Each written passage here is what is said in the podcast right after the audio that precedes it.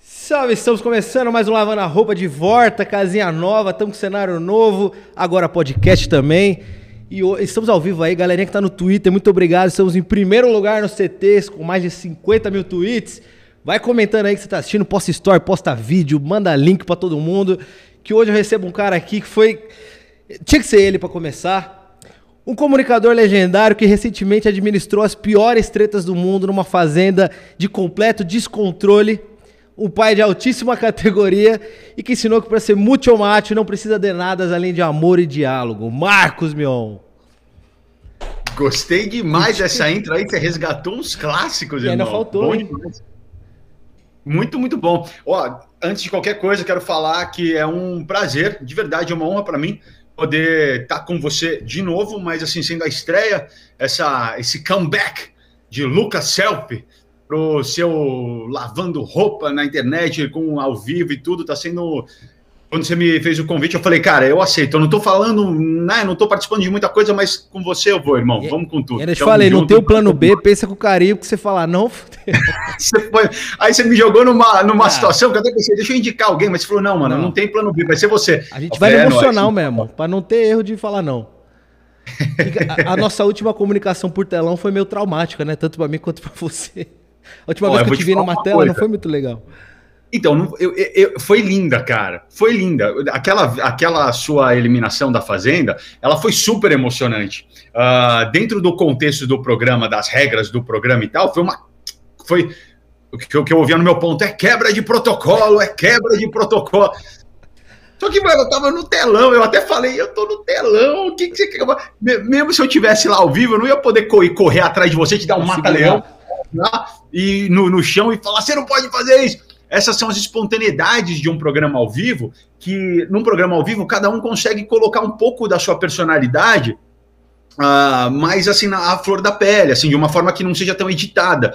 E você tem essa personalidade explosiva, uh, é, como eu posso falar, questionadora, que quebra as regras, que eu admiro muito, porque eu, eu, eu me vejo né, né, né, nessa situação. Eu fui isso durante muitos anos da minha carreira.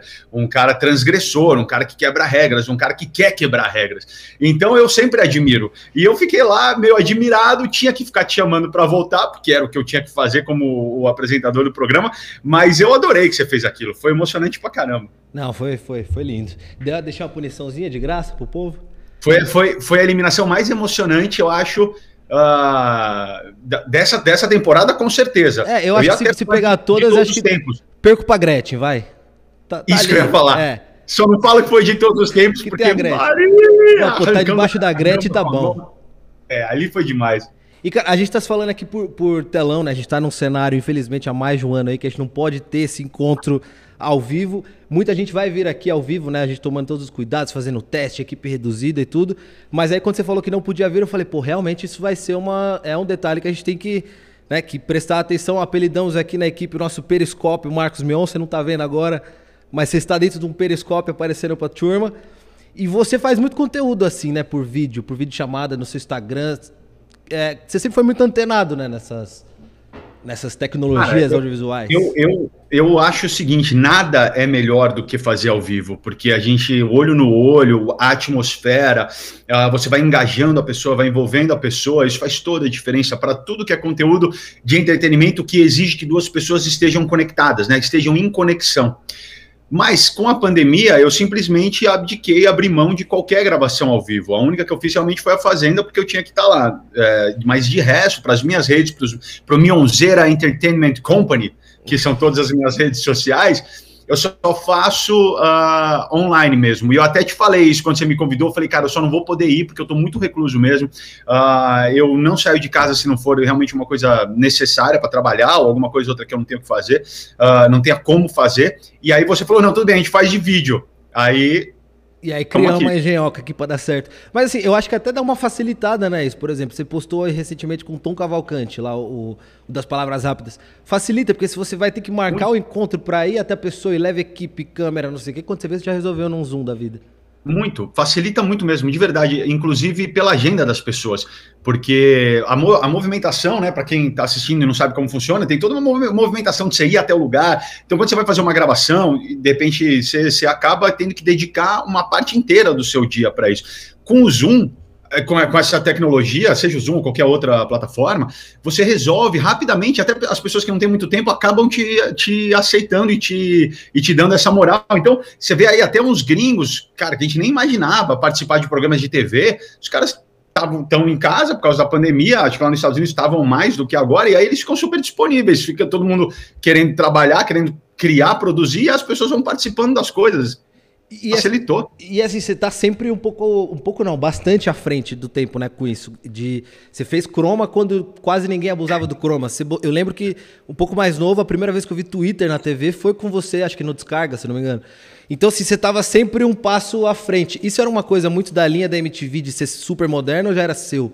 De não, tá rolando isso aqui, a gente tem que levar eu acho que foi uma coisa que eu aprendi na MTV, sem dúvida nenhuma. Eu venho do teatro, eu venho e o teatro é uma coisa muito analógica, né? É uma coisa muito uh, que, que muitas vezes briga com a tecnologia, né? Porque o teatro é muito raiz, é uma emoção feita na hora, no palco, efêmera, no sentido de quem viu, viu, quem não viu, não vai ver mais, né? Na sua essência, o teatro é isso, você não pode captar o teatro, apesar da gente captar hoje, graças a Deus, e muito bem captado, mas na essência ele era uma coisa para acontecer ali, quem assistiu foi impactado, vai levar e vai guardar essa experiência.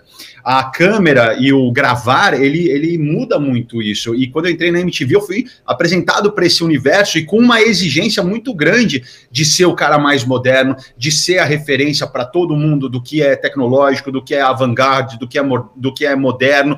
E, e, isso foi uma coisa que eu abracei muito para mim uh, naquele início lá na MTV. E quem viveu a época da gloriosa MTV, né, naquela guardou isso, porque Sim. realmente, como você falou, o primeiro programa na televisão do mundo que colocou o Twitter real time na do tela, mundo. conforme as pessoas do mundo, foi o Descarga MTV. E o que é muito louco, eu vou te contar essa história. Tem dois pontos dessa história que são bons. Um, Mark Zuckerberg, quando veio para o Brasil, ele, ele faz, faz bastante tempo isso, a primeira vez que ele veio para o Brasil, ele quis conhecer a MTV. A gente é, nós naquela época éramos os donos do conteúdo. A gente falava o que era legal, a gente que conseguia influenciar a molecada, não tinha outra opção, éramos nós. Então ele quis ir lá conhecer a gente. Aí foi, foi recebido, tal, não sei o que, queria comer cheeseburger, mandaram vir uns cheeseburger pro Na cara. Padaria real. eu, eu não sei se foi da Real, mas poderia ter sido. Uh, se fosse da Real, era melhor ter mandado a pizza. A pizza da Real era boa pra caramba.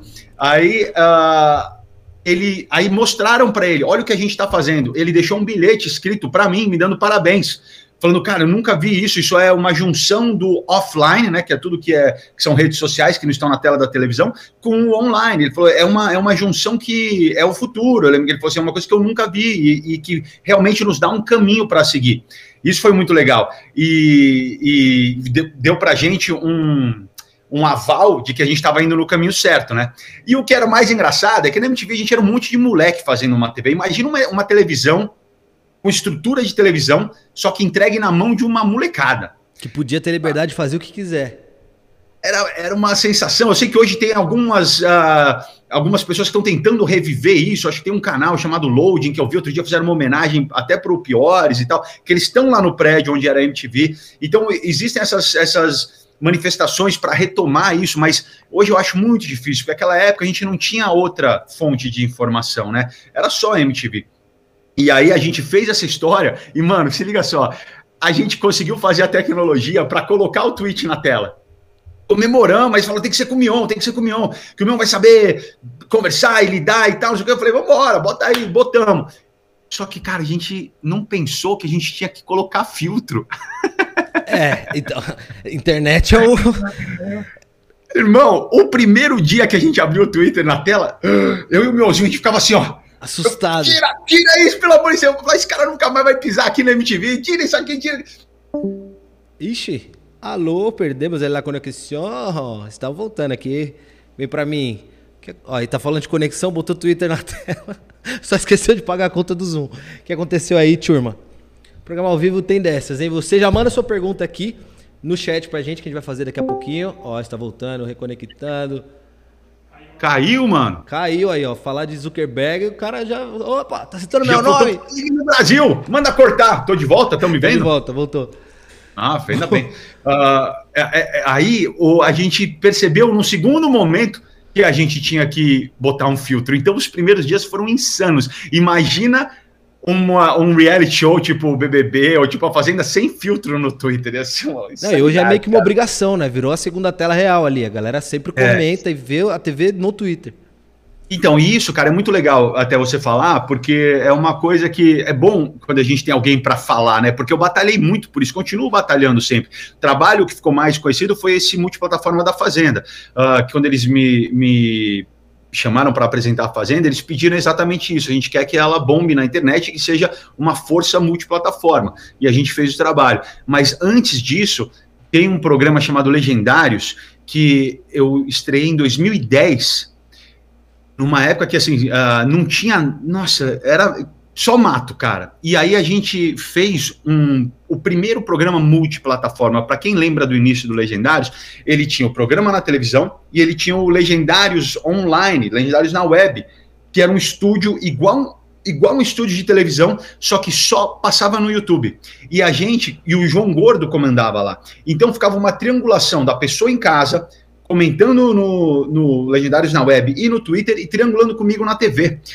E foi, graças a Deus muito... que isso me deu emprego depois que eu fui fazer a mesma coisa no Pânico, seis anos depois. A live que era um puxadinho do estúdio. Muito obrigado. É isso, mano, exatamente. E a gente começou isso, e eu lembro de eu falando isso para os caras mais velhos, de departamento comercial, departamento artístico, eles ficavam assim olhando com uma cara não, não entendia o que, que, era aquilo. E eu falava, a gente tem que fazer.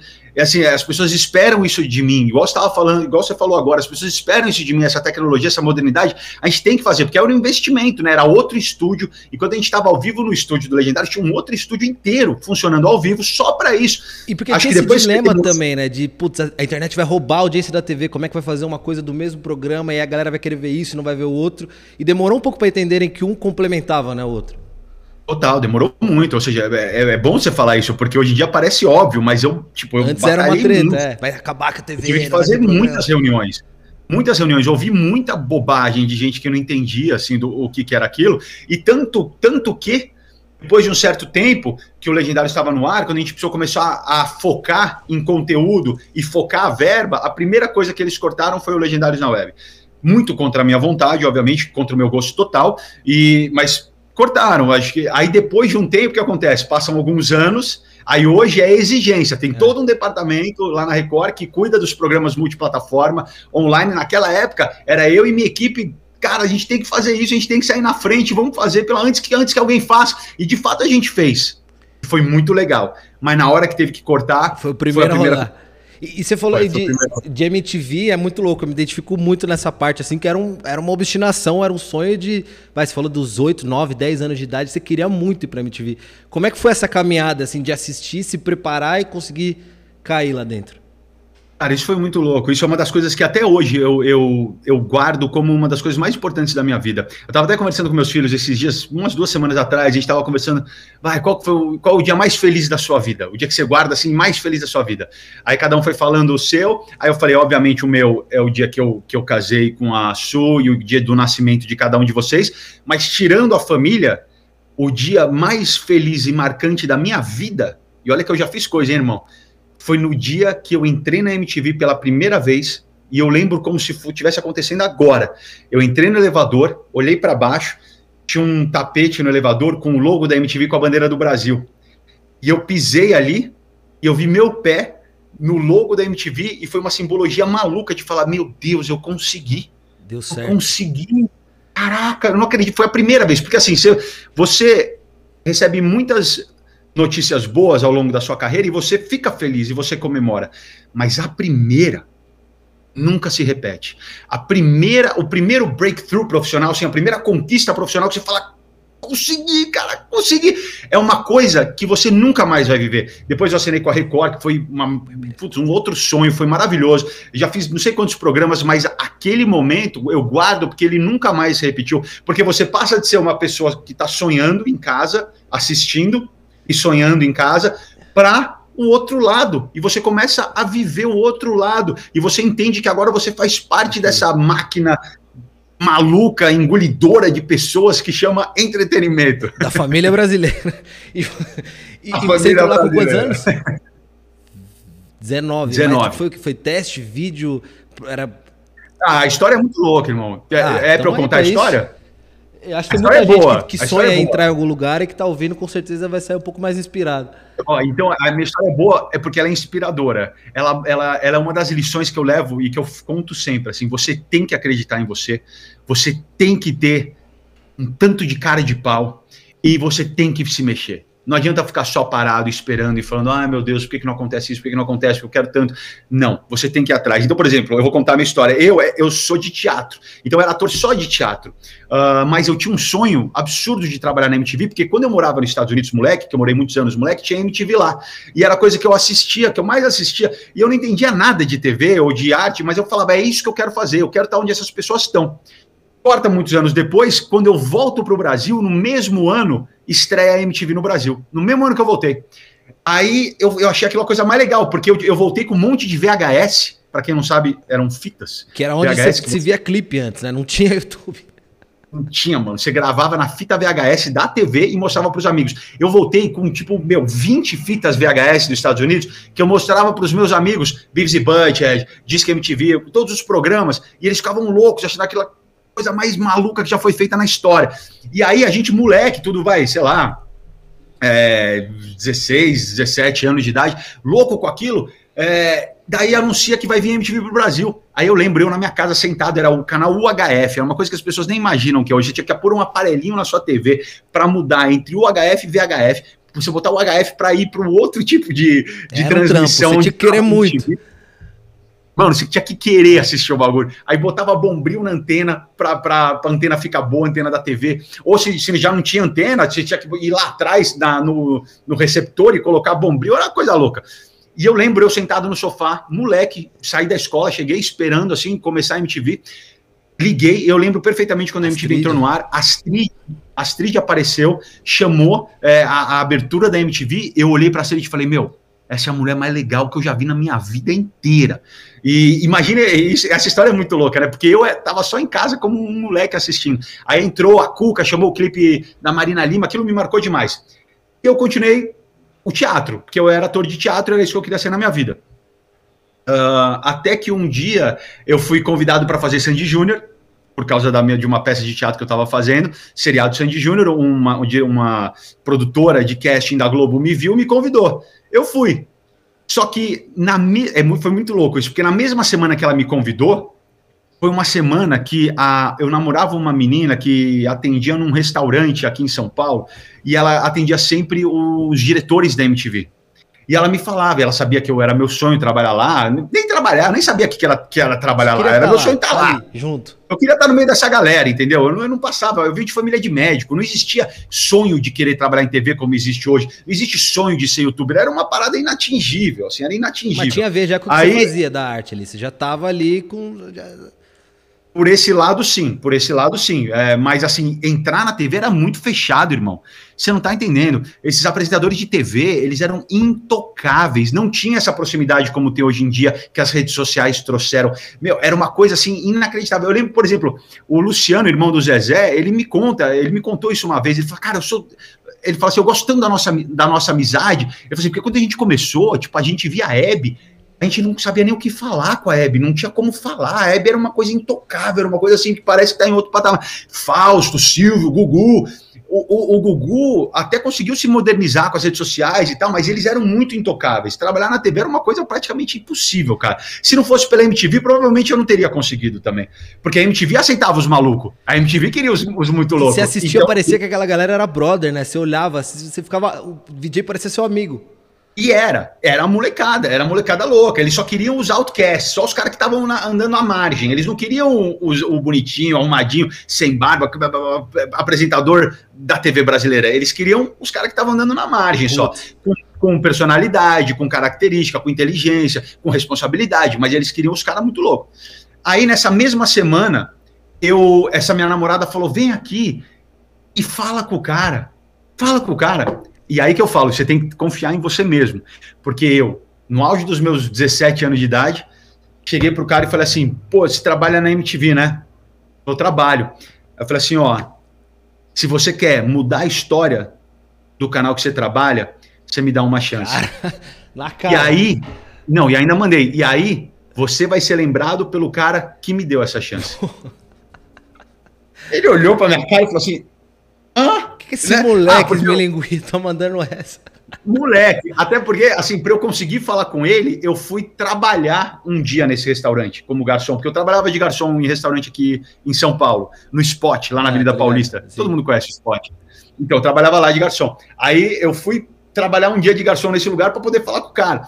Falei, mandei essa, o cara não acreditou e falou assim: bom, então vou pagar para ver. Deu o telefone, falou: liga aqui e vamos lá, vamos fazer um teste então, vamos ver se é tudo isso aí que você está falando. Aí é, ele não foi assim, né? Mas ele falou, ele não foi com essa, com essa atitude, mas foi tipo, então vamos lá, beleza, então Mostra vai. Aí, liga aí. bonzão. É. Aí, meu, eu saí assim, ó, não acreditando. Eu falei, meu Deus do céu.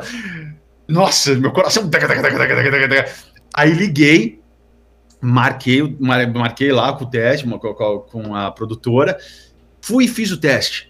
E eu vou te falar uma coisa, velho, eu tava muito preparado porque tudo que eu faço, desde moleque, eu me preparo demais. Então eu tinha feito todo um raio-x da emissora, o que estava faltando, o que, que precisava, eu sabia exatamente onde eu tinha que entrar, e eu sabia exatamente onde eu podia entrar, porque a MTV também tinha seus medalhões. Você não ia mexer na área de rock, que era do Gastão, você não ia mexer na área de, de rap ou na área de, de humor, que tinha o Casé, sabe? Cada um tinha a sua área ali, né? Uh, o Edgar era o VJ bonitão, que falava do, do mundo pop. Então eu achei o meu caminho o gap ali, o que, que, precisava? É, que eu falei, não tem ninguém. Não, eu falei, primeiro que não tem nenhum moleque.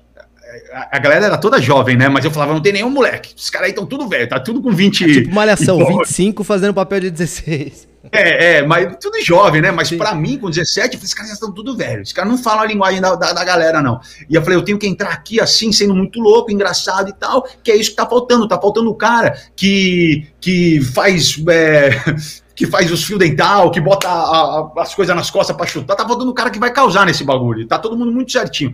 E no meu teste, eu fiz isso, eu fiz essa personalidade. E, meu, eles piraram. Eles piraram. O cara realmente pirou. Eles falaram, nossa, piraram. Só que o que aconteceu? Olha que louco. Nesse, nesse embrólio aí, a Astrid e a Sabrina foram para a Band, uma época, trabalhar lá. Aí a Cris Lobo, que é quem estava contratando, ela chegou para mim e falou assim: eu vou ter que contratar uma mulher. A gente quer muito contratar você, mas a gente não vai conseguir fazer isso agora, porque saíram duas musas ícones da MTV, a gente precisa achar uma menina para entrar nisso. Não dá para a gente colocar mais um homem agora. Aí eu falei, ah, mano, eu fui triste pra caramba. Daí voltei pro teatro, aí no dia seguinte veio a produtora e me convidou pra ir pra Globo. Olha que semana louca. Aí eu, eu peguei o telefone, liguei pra Cris Lobo da MTV e falei, ó, a Globo tá me chamando, hein? Você não vai, querer, não vai querer mesmo me contratar? Aí ela falou, não vou poder. Ela, eu lembro que ela falou assim, só não assina um contrato muito longo, porque vai rolar. E lá era contrato anual mesmo, meu primeiro trabalho na Globo. Aí eu fui, fiz um ano maravilhoso de Sandy Júnior, que foi uma experiência incrível, que eu aprendi demais, demais. E como ator foi incrível ver a estrutura da Globo, né, funcionando. Uh, mas quando eu fui chamado para renovar o contrato no final desse primeiro ano, peguei o telefone, liguei para a MTV e falei, ó, Estão me chamando para renovar. Vocês não vão querer mesmo? Última chance. É, aí ela falou: não, agora vem, porque quem vai sair é o Casé, que o Casé foi pra Globo uma época Sim. fazer um programa. Teleguiado. Uh, é, não, não, esse ele fazia MTV. É, ele fazia um. Ele foi, ele foi com os caras do, do, do Caceta e Planeta, eu não lembro o nome do programa agora. Ele foi com os caras do Caceta. E aí, então, aí, e aí foi perfeito, porque a linha do Casé era a linha de humor. E eu falei, meu, agora é a hora que eu vou. Nossa, abriu a porta para mim. E aí, cara, não tem nem o que falar. Três meses depois eu estava no Piores Clipes do Mundo, e aí eu era capa da Veja, eu era o assunto da escola, eu era o assunto da faculdade, era o assunto da mesa do almoço, porque não tinha internet, né? Então a gente tinha o resultado, porque a molecada comentava na escola, na a rua. Segunda da escola. Oi? É, o que comentava na segunda da escola era o. o... E, e, é muito louco você falar isso da, da dos VJs serem esses, esses caras mais brothers, ser fora do padrão do apresentador de TV. Eu lembro se eu comentei isso com você, assim, a primeira pessoa famosa que eu vi na vida, assim, foi você. Eu fui na. eu amava é. muito MTV Pânico, eu fui na plateia do quinta categoria quando você fazia ainda o, o primeiro lá, que era Casé, Madame Mim, uma galera. E aí Sim. eu, tipo assim, fim do mundo de São Paulo, fui e falei, pô, consegui, que a plateia do Pânico era um pouco mais difícil e tal. MTV já era mais várzea, consegui ir lá com a galera. E aí fala, pô, meu vai chegar, a casa vai chegar. E eu falei, pô, isso deve ser um esquema, né? O cara vem de carro e tal. Aí você vê assim com a mochilinha na calçada ali, eu falei, pô, é isso? Aí falou ali com as fãs e tal, deu um abraço, falei, caralho, que de boa, quero trabalhar nisso. É muito louco. E, e, assim, a MTV virou meio que uma peneira, né? Um tempo de, da TV aberta. A galera assistia pra, putz, quem que a gente vai puxar pra ser apresentador? Né? A pouca evolução do, do VJ pra virar um apresentador. Isso é, em vocês ali, existia esse clima também de a, quando passava do sonho de, putz, alguém vai me ver isso aqui, eu vou ganhar um programa fora. Você Não, tinha cara, essa visão? Eu, pelo menos assim da parte da minha parte da galera com quem eu trabalhava, não. A gente tinha orgulho de estar tá lá. A gente queria estar tá lá. Eu saí, eu, eu, não tinha nenhum grande destaque, eu era um ator do, do seriado Sandy Júnior, mas eu saí, abri mão como ator da Globo, eu tava na Globo atuando, que é né, o, o sonho de qualquer ator, para estar tá na MTV, ganhando muito menos, com uma audiência que, pô, seriado Sandy Júnior era no domingo uma explosão, e na MTV dava 0,5 de audiência. A gente queria estar tá lá, cara. A gente não queria estar tá em outro lugar. É, e isso que você falou é muito verdade. Eu parava meu carro no estacionamento e andando até a emissora Aí para estúdio da, do quinta categoria, eu dobrava uma esquina andando, na rua normal, de mochila, encontrava as pessoas que estavam na plateia antes ali, não tinham segurança, não tinha nada, cara, não tinha absolutamente nada. Era uma coisa muito mágica, assim, uma. uma é, é, é, é difícil até de explicar para quem não viveu aquilo. Pensa num lugar assim que onde todo mundo era igual. Todo mundo era igual, cara. Por exemplo, ninguém tinha sala. O quinto andar, onde era a produção, ficava todos os produtores e todos os apresentadores, todo mundo junto todo mundo igual, assim, era uma molecada querendo criar, querendo deixar sua marca, querendo mudar o mundo, na verdade, querendo digitar o que era legal ou não, e conseguindo fazer isso. Mas eu não tinha a, a, o vislumbre de sair, apesar de eu ter saído, né? Sim. né? Eu, com dois anos da MTV, eu fui para a Band fazer o descontrole. Mas eu confesso que não foi uma coisa que eu fui atrás. Eles vieram atrás de mim e fizeram uma proposta irrecusável, irrecusável na época porque é que é, às vezes a galera que me vê ou que me, que me conheceu através de você, seus públicos, pela Fazenda e tal, não sei o quê, você tem que dar uma contextualizada na época. Na época, quando eu tinha ali 20 anos de idade, é uma, era uma coisa assim muito louca. Assim, é, é, meus filhos olham e falam: não, não pode ser você com unha pintada. Hoje todos os moleques usam unha pintada, né? É, mas naquela época você tinha que ser muito homem para usar para andar de unha pintada ali no, no, início dos anos 2000, porque não tinha ninguém mais, era só eu, as bandanas, eu usava calça de mulher, usava as roupas, não sei o quê, falava um monte de coisa, ia nos programas de TV, zoava todo mundo. E, e, isso deu uma repercussão muito, muito, muito grande. Então, às vezes eu brinco, falo, sei lá, eu penso num, no, no que aconteceu com o Whindersson, né, na época da, do YouTube, era, era mais ou menos isso, só que sem o YouTube. Então, era na, no resto da, de todos os veículos que poderiam mostrar que você está tendo muito sucesso. E não né? dividia tanto, né? Era aquela galera da TV. Hoje surge um influenciador aqui, aí amanhã tem outro canal de YouTube, aí tem alguém que bomba no Instagram, aí tem um monte de é. blogueira. Era aquele não, cara era do momento, lá. né? Era só lá. Daí eles me fizeram uma proposta, cara, que eu não tinha como falar não. E foi demais, porque eu fiz dois anos de descontrole, que foi um programa que quem assistiu não esquece de forma alguma. E daí eu voltei para a MTV. E voltei para a MTV sem a intenção de sair de novo. Aí os anos foram passando e aí eu tive, eu tomei uma decisão muito consciente, assim, racional em relação à minha carreira. Eu lembrei de quando eu era moleque entrando, o Adnet tinha entrado, eu me vi e eu falei assim, cara, eu não quero que o Adnet enxergue a mim como eu enxergava os caras quando eu entrei. E eu não quero que o público ache que eu já dei o meu, já, já deu o tempo de Mion na MTV. Então, muito racionalmente, friamente, eu analisei, calculei e informei a MTV que em dois anos eu ia sair e que eu queria ajudar deles para programar essa minha saída. Uh, e lá a gente era muito amigo. Né? Tipo, foi racional, mas no fundo, no fundo você não queria. Ou seja, tipo, você já viu que tinha, já deu o que tinha que dar ali. É, não, momento. então, aí, né, né, nessa época eu já estava querendo sair, porque eu ah. queria dar esse passo de me tornar um comunicador de massa, comunicador popular, era o que eu queria. Uh, porque a MTV era muito hype, muito hype, muita credibilidade, mas a gente dava ali, o Piores Clipes do Mundo dava dois pontos de audiência. Que já era a maior audiência. Era o recorde, recorde absurdo, né? Absoluto, total. Uh, e eu queria, eu, eu, lembro que eu falava assim, pô, se eu sou um jogador de futebol, eu quero jogar na seleção, né? Eu quero estar tá jogando no campeonato de gente grande. E a MTV parecia sempre aquele campeonato extra, assim, sabe? Era, era uma coisa muito fechada, muito fechada. E aí, foi aí que veio a quinta categoria que você foi assistir. É. Porque eu sentei com, com os diretores e falei, eu quero ajuda de vocês para eu fazer um programa que tem um humor universal. Que eu possa mostrar outras coisas sem ser apenas o cara do croma, sem ser apenas o cara que zoa todo mundo, mas eu quero poder mostrar um pouco de humor mais inteligente, universal para todas as idades, porque eu quero dar um passo para a TV aberta. Então, a gente criou quinta categoria, que primeiro foi aquela loucura de onde saiu Dani Calabresa, de Santana, saiu Gui, é. de Santana, saiu meu, é, Madame Mim, Mr. Lúdico, uns malucos incríveis, malucos é, encantadores. E aí Daí aí eu gostava desse quinta categoria, mas o que eu queria mesmo fazer foi o que veio logo depois, com os, os barbichas. É. E aí eu esse. curtia mais o primeiro, era mais bagunça, mas gostava do segundo era bagunça. também. Era bagunça total primeiro. Primeiro era uma insanidade, é. mano. Era uma insanidade criativa, assim. E é tão legal, sabe por quê, irmão? Isso nunca mais aconteceu. Eu já pensei, sabia, em juntar uma galera do YouTube, uma galera nova, e falar assim: meu, vamos lá, eu vou bancar para vocês um laboratório, pra vocês ficarem criando, serem muito loucos. E, cara, a gente fazer um negócio como se fosse aquela época da MTV, sabe? Porque é uma experiência tão linda, velho, tão legal. Você tá com um monte de moleque, cara da sua idade, com verba, com grana para criar. É aí que a gente evolui, cara. É aí que vem as coisas novas. É aí que a gente consegue achar um caminho novo, cara. Por que, que você acha e... que a TV engessou nesse sentido, assim, de não ter mais espaço para esse tipo de experimento? Porque a TV, ela fala com muita gente, cara. Ela fala com muita gente. E na, na e na bem da verdade, a, o público que existe no Twitter, por exemplo, ou o público que existe dentro das redes sociais, ele representa uma fatia muito pequena de, de números de televisores ligados e de pessoas que estão de fato assistindo televisão. Quando a gente fala no Brasil, a gente está falando de um Brasilzão, cara, Sim. Brasilzão mesmo, sabe? E, e é a TV. Não tem jeito, é a TV.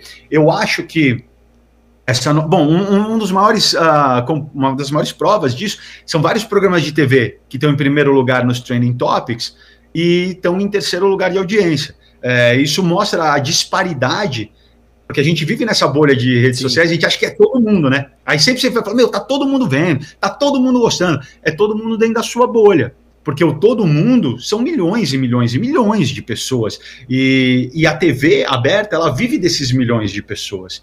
Então, não dá para experimentar tanto. Dá para dar para todo mundo, entendeu? Que nem quando eu, quando eu trabalho, ou que nem o BBB tá fazendo agora, deixa a galera do Twitter feliz, deixa a galera do Instagram feliz, deixa a senhorinha que tá assistindo feliz, deixa todo mundo, deixa a galera que assiste pelo pay-per-view, sabe? Você vai dando um pouquinho para todo mundo, assim, que é o que eu também gosto, como eu gosto de trabalhar e como eu fiz a Fazenda também. Você faz uma piadinha no ar. Que você sabe que é para aquele público ali do Twitter. Exato. E é, esse é o segredo, cara. Esse é o segredo para você ser universal. Você tem que saber abrir mão de muita coisa para conseguir ser universal e falar com todo mundo. É óbvio que meu, tinha muita zoeira que eu queria fazer na, na, na Fazenda e que eu não fazia porque eu sabia que talvez ou não iam entender ou talvez não fosse agradar a grande massa. Tipo, o próprio Vale a Pena Ver Direito, Porra. cara. É um quadro Devia ter sido esse o quadro de humor da Fazenda. Pô, eu saí ansioso, falei, vai ter análise, aí não tinha. Droga. Não é? Eu, eu, é, é, que, é que, na verdade, é difícil para eu fazer o Vale a Pena quando eu estou apresentando. É, isso é, é difícil, porque as pessoas que estão assistindo, elas vão falar, pô, você só está falando do Lucas Selfie, você está dando moral para ele, você está do time dele. Porque o Vale a Pena, eu dependo do que as pessoas fazem. E tem gente que rende mais que outros. Então, por exemplo, tinha gente lá que eu não ia falar nada, porque não, não tá rendendo, né? Não tá no, no meio da bagunça, Sim. não tá subindo na chaminé, rebolando. É, esses são os caras que, que eu vou falar, não, não vale a pena ver, ver direito. E isso, obviamente, ia gerar uma, uma rusga grande, um ruído grande ali. achar que tá para um lado do que para o outro. É, exatamente. E você falou... Mas, tipo, do BBB eu poderia fazer, né? É, o, o, você falou... é, então, por que não no YouTube? Não rola? Acho que não dá, no, por causa da imagem da, da dos direitos é, da Globo, não dá para colocar no YouTube. E você falou do, do, descontrole, e aí eu queria te perguntar assim, meio pessoalmente. Você acabou de fazer um comercial muito foda, inclusive do Santander, que é uma referência ao Piores Clipes. E aí você fez croma quando ninguém fazia, tem um lance do Twitter, o descontrole, você tinha não, pegava fogo e tinha um monte de insanidade. E aí passa um tempo, hoje a gente tem youtubers que são gigantes fazendo reacts, a gente tem filtro do Instagram com croma, a gente teve o Pânico que foi consagrado como um programa que né, foi transgressor e tal. E muitas dessas coisas você começou assim, como é que vai um pouquinho no lado ego artístico de, porra, comecei essa porra, como é que Sei lá, como é que você vê isso hoje? Você Cara, zoava artista vi... quando nem, nem, tinha pânico ainda na TV, né? É, e tem uma galera que, que trabalhava comigo que foi pro Pânico, né? Uh, ah, para fazer o Pânico depois. Eu vejo, irmão, com muito orgulho, cara. Muito orgulho. Assim, eu acho que é uma, é uma grande honra. É uma grande honra real, assim, não tô fazendo o discurso bonitinho, não. Eu várias vezes já me peguei sentado, assim, olhando e falando, caramba, como eu já fiz coisa, cara. E acima de tudo, como eu fiz antes, né? Como eu fui pioneiro em tanta coisa, assim, cara. E, e eu sempre me sinto muito grato pela chance de poder fazer. Porque existe gente genial em todo lugar, só que não basta você ser genial, você tem que ter a chance, a oportunidade de mostrar o que você, a sua genialidade, o que você acredita. E graças a Deus eu tive, cara, essas chances e, e de, de, poder ter gente acreditando em mim, falando, vai, faz o que você quer. Eu lembro que, por exemplo, o pior, eu criando piores clipes do mundo na, no momento, eu lembro dessas coisas. Eu lembro, por exemplo, o Legendários eu com uma folha de papel em branco criando do zero, assim. Então são oportunidades muito raras na vida de um artista. Fala aí, cara, pensa quantos artistas você conhece que já tiveram a chance de pegar uma folha em branco, começar a escrever um programa e a emissora ir lá e falar, pum, é isso, Vai. toma, pau, descarregar lá milhões para a gente levantar aquele negócio. Quantos, cara? São raríssimos, não é verdade? Não, e aí você falando legendários, eu lembro que quando foi 2010, né, estreia, teve uma grande, o grande marketing ali da parada que foi humor do bem, que foi polêmico pro lado bom, pro lado nem tanto. E aí os humoristas ficavam, meu, o que, que eles vão fazer e tal, ficava uma ansiedade, o que, que vai ser o legendários e tal. E você que era um cara que já tinha feito bastante coisa, vai, no descontrole, de, de humor que às vezes as pessoas não, não entendem tanto. Duvidoso. Duvidoso, né? E assim, esse, essa parada do humor do bem foi mais uma estratégia ou já era uma mudança sua, assim, artística, de, pô, vamos fazer um negócio que ninguém tá fazendo? Não, era, era 100% uma. Foi uma mudança estratégica, mas não no sentido vamos aqui porque ninguém está fazendo, porque tinha já a ver comigo, com o tipo de pessoa que eu era.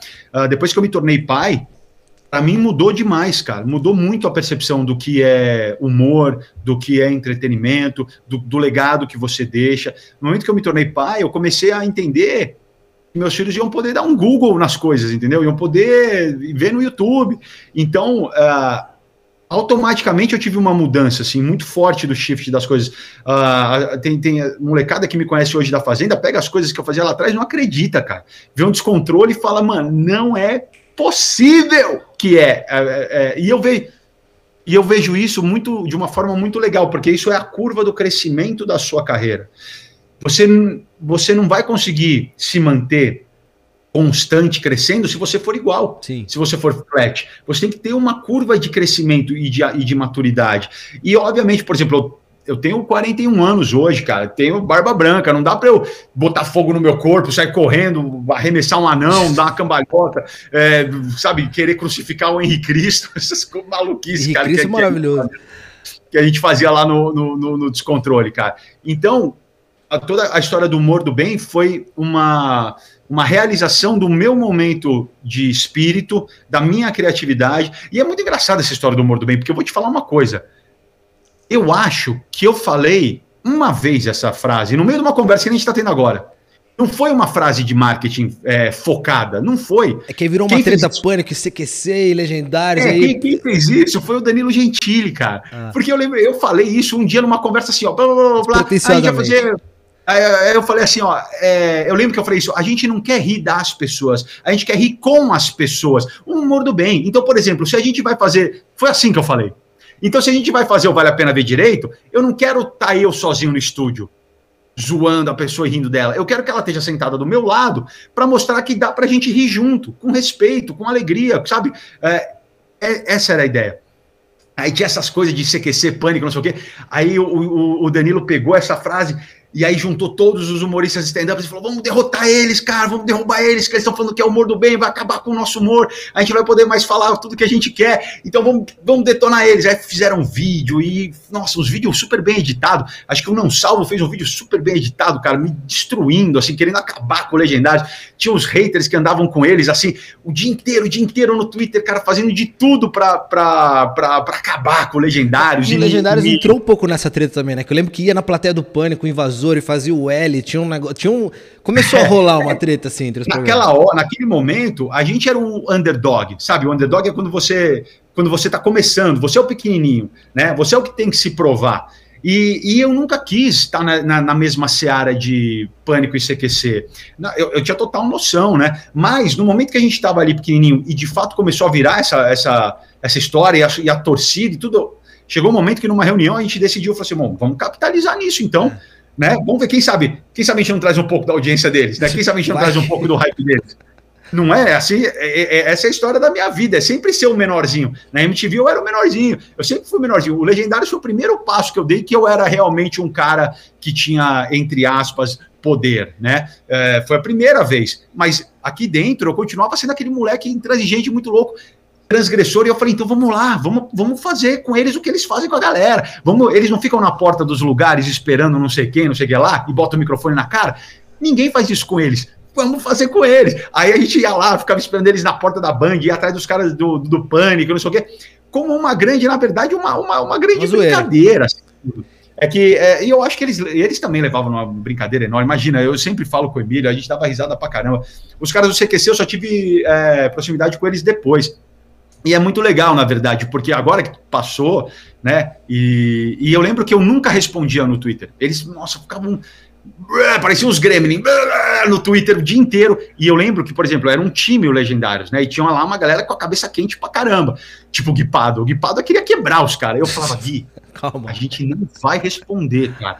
Ele ficava louco, parecia um leão na jaula, mano. Ele queria matar os caras do CQC de porrada. E eu falava, mano, a gente vai trabalhar. A gente não vai responder nada. Ele ficava, ele e uma galera ficava louca, falava, a gente vai trabalhar é isso que a gente vai fazer. A gente não vai responder nada. E, e a gente não. E eu, eu nunca respondi. Eles viram e mexe, escapava um no Twitter e eu falava, paga, cara, a gente não vai entrar nessa briga não sei o que e tal. Passam-se anos. E aí, cara, juro, hoje, se eu abrir o meu, o meu WhatsApp aqui, cara, tem mensagem de 90% do elenco me pedindo desculpa, falando, pô, cara, foi tudo errado que a gente fez, e na verdade, sabe, é, de, pelo cara que você é, o que você estava conquistando, trabalhando, desculpa se eu fiz isso, se eu falei aquilo, tal, não sei o quê.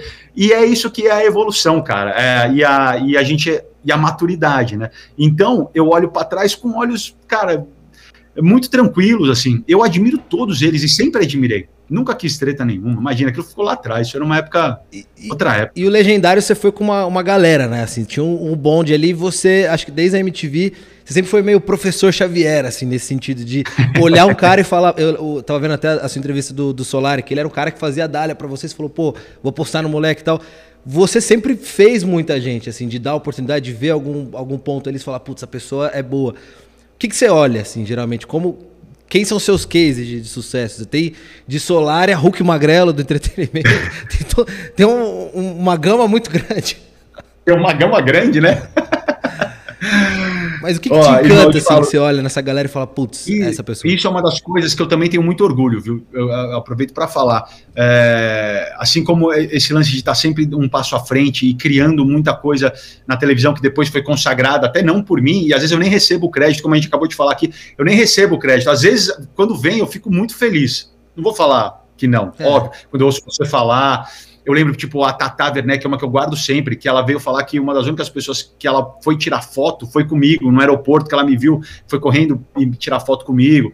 Uh, na verdade, toda essa galera tinha que ter uma referência quando eles eram moleques. E essa referência foram os meus trabalhos, cara, da, da, da MTV, depois Descontrole, foi, foi, foi esse crescente, assim. Então, isso é uma coisa que me dá muito orgulho. Muito, muito. Assim, eu, eu sinto que é o meu legado sendo construído e que vai ficar para os meus filhos, meus netos terem orgulho para caramba. Descobrir pessoas também entra nessa seara uh, de ter muito orgulho de ter aberto a porta para tanta gente, porque, irmão, eu sempre falo isso, cara, se o que você está fazendo beneficia só você, você tem que mudar o que você está fazendo não é bom. O tudo que você faz nessa vida tem que beneficiar mais gente. Você tem que fazer o bem para as outras pessoas, porque se é só você, se é só você, você tem que parar a rever, porque você não está seguindo um caminho legal. E eu sempre tive essa generosidade desde o começo, com o Sidão, por exemplo. O Sidão era meu primeiro trabalho na MTV, o pior script do mundo. O Sidão era cabo man. Ele ficava segurando o cabo da câmera. E aí eu olhei para esse cara e falei: esse cara é engraçado, mano. Pelo amor de Deus, ele é engraçado demais. Aí um dia eu peguei e falei, meu, vou, vou, fazer um teste com ele. E aí eu tinha um quadro que chamava TSBS AVPTDC, que era tradução simultânea buscando sempre a verdade por trás dos clipes, que eu traduzia as músicas em inglês, porque não, as pessoas não tinham onde achar o que elas estavam cantando. Então eu traduzia para elas. E aí era aquela música do Nirvana, Grandma Take Me Home, que o Kurt Cobain fala 250 vezes Grandma Take Me Home. Aí eu fiquei, vovó me leva para casa, vovó me leva para casa. Aí eu cansei e falei, Sidão, puxei ele assim, falei, termina você. Aí ele pegou, a primeira vez que ele entrou na câmera, assim, ele pegou o papel assim, olhou, olhou, falei, vai, mano, tem que traduzir. Aí ele, eu não sei traduzir. Eu falei, então dança. Aí ele começou a dançar, e aí virou a dança do Sidão, cara. Aí eu nunca mais consegui tirar ele de frente da câmera, entendeu? Aí, respondendo a sua pergunta, personalidade é o número um. A pessoa tem que ter personalidade forte. A pessoa tem que se destacar, tem que ser marcante. Seja, com, seja como for, porque, tipo, o Hulk Magrelo se destacou. Sim né? É, é, é, é, uma, é uma gama, como você falou, uma gama enorme. Mas a pessoa tem que ser única, cara. E eu não tô falando única fisicamente, é na personalidade, tipo o Solari. O Solari é um cara mó bonitão, e ele sempre foi, mó galanzinho. Podia ter julgado como só um galanzinho, mas, cara, eu, eu observava ele, trocava ideia com ele, eu via que ele era agilizado, ele tinha boas ideias. Eu lembro que, meu, a reda... eu, eu contratei ele por causa da redação dele, né? Ele te contou isso? Não, não, vi na entrevista mesmo. Que ele segurava a dália é, ali e às vezes dava uma perdida, tinha uma corda. É, mas ele chegou para segurar a dália, a gente precisava de um estagiário para fazer é. TP. E era TP que não era no computador, era um TP que ele botava folha sulfite e ia passando assim a tela e eu ia lendo. Era muito surreal ter que fazer isso tão manualmente. Ele tinha uma pilha assim de folha sulfite, se batesse um vento, acabava o programa, velho. Acabava o programa. Uma pilha de folha que ele ia pondo uma por uma. Ao vivo. E aí a gente estava contratar um estagiário. Aí eu pedi para fazer uma redação, quem é o seu herói? Aí eu recebi 200 redações falando: meu herói é meu pai, meu herói é, é Deus, meu herói. né? Aí tinha uma assim: meu herói é o Alpatino, por causa do Scarface. Aí eu falei: o quê? Contrata é, esse moleque aí. É esse. É, é, caracter, é, é personalidade forte, cara. Você tem que ter personalidade forte. Eu acredito nisso. Você não pode ser mais um na multidão. Você tem que fazer alguma coisa para se destacar sempre, cara. Sempre. E você fez alguns meses de, de, de filosofia, né? Na faculdade de Fiz. filosofia. E aí, mais tardiamente, você foi fazer um TCC, um estudo antropológico, num lugar com muitos seres humanos, outros nem tanto, chamado A Fazenda. Achei até que você ia falar da casa. Teve a casa antes, né? é, né? Aquilo foi um estudo aquilo, antropológico. Não, aquilo foi um surto coletivo, né? Existe, esse programa foi. Como é que foi, aquilo? Você, tá, você participou da criação daquilo ou não? Só te jogaram e falaram, não, vou fazer. Não, não, não participei da criação, só me chamaram para apresentar e, e, na Record se te chamam para apresentar, se apresenta, não, não tem muita negociação, você não pode falar não, você, você vai e faz.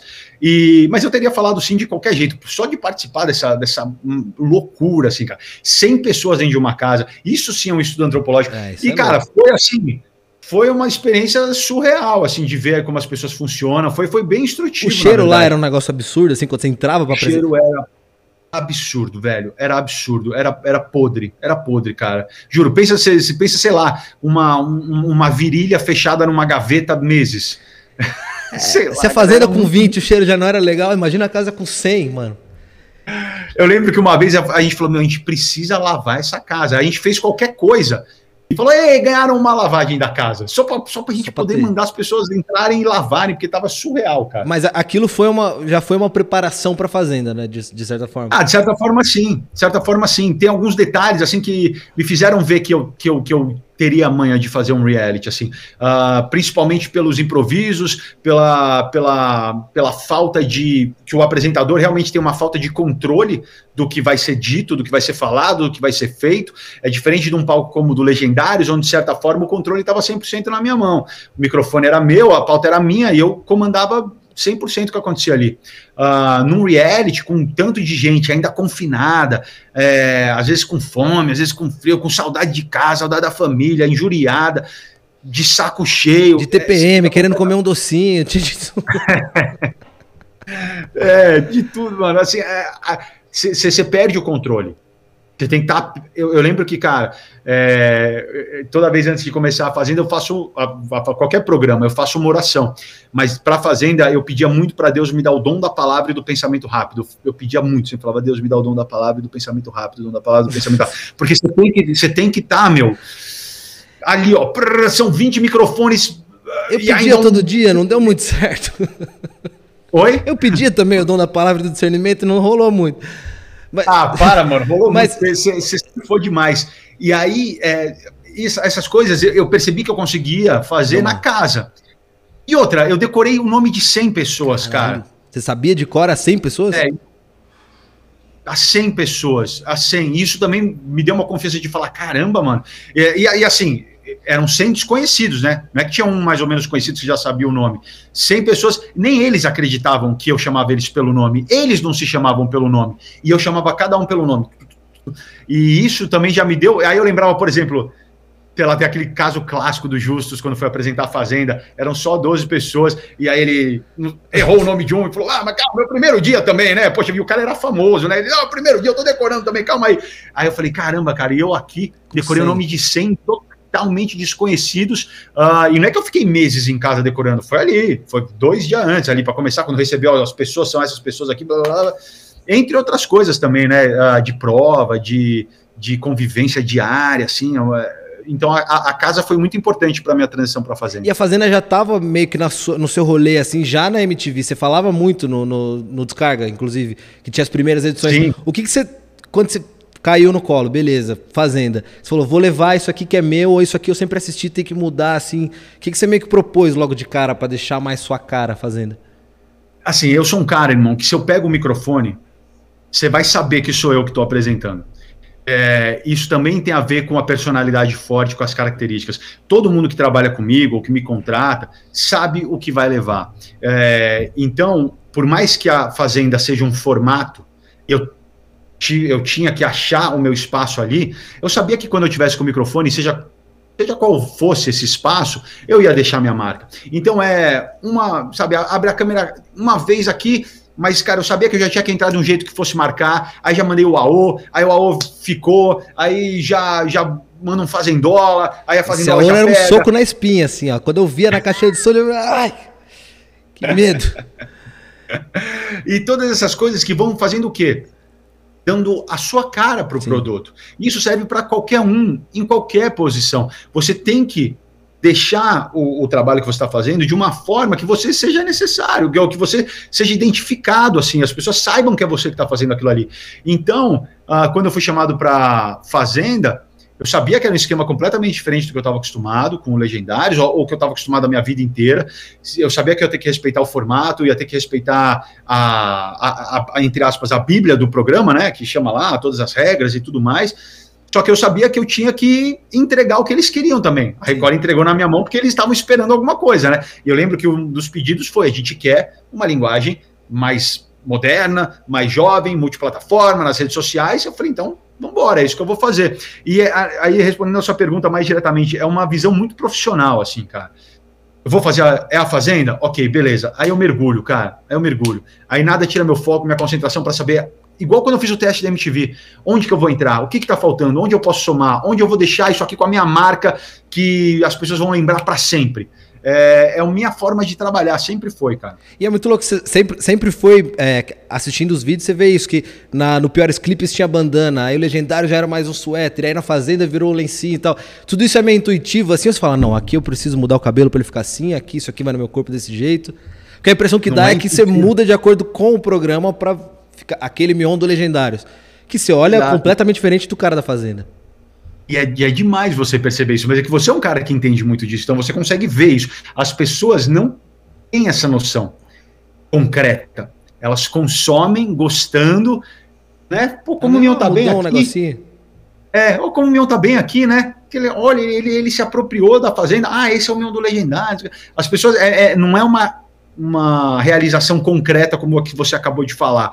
Uh, mas nada é por acaso. Tudo é 100% pensado. Eu tenho a Elo, que é minha figurinista há décadas, há muitos anos, e a gente sempre pensa junto. E a Elo é mega profissional. Ela faz um board de sugestões, de inspirações para cada um dos trabalhos. A gente vai conversando e até para a da Fazenda, porque tem essa, essa regra que você tem que ter um quê de look rural, Sim. né? Tem que vestir umas coisas rurais, assim.